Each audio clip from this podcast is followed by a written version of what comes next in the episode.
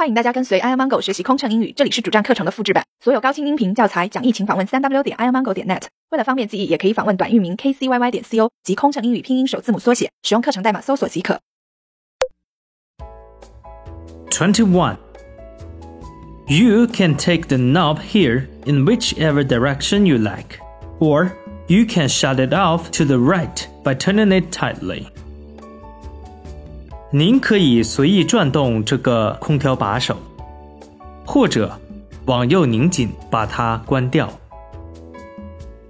Twenty two. I'm sorry, sir. We have double booked. Would you mind take another seat?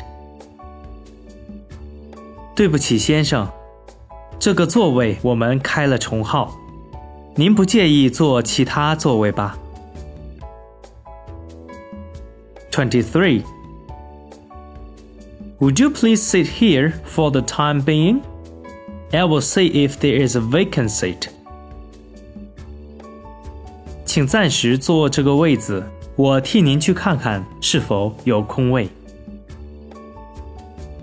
24. Excuse me. The passenger in 9E would like to sit with his friend next to you.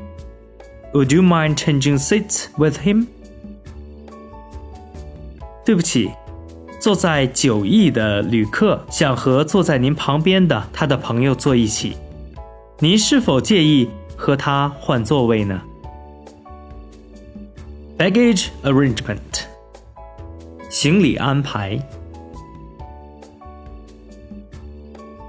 Twenty-five. Your bag is too heavy to fit into the overhead compartment. It might fall down in case of turbulence and hurt somebody. 您的行李太重，放在行李架上不合适，万一飞机颠簸掉下来，会砸伤人的。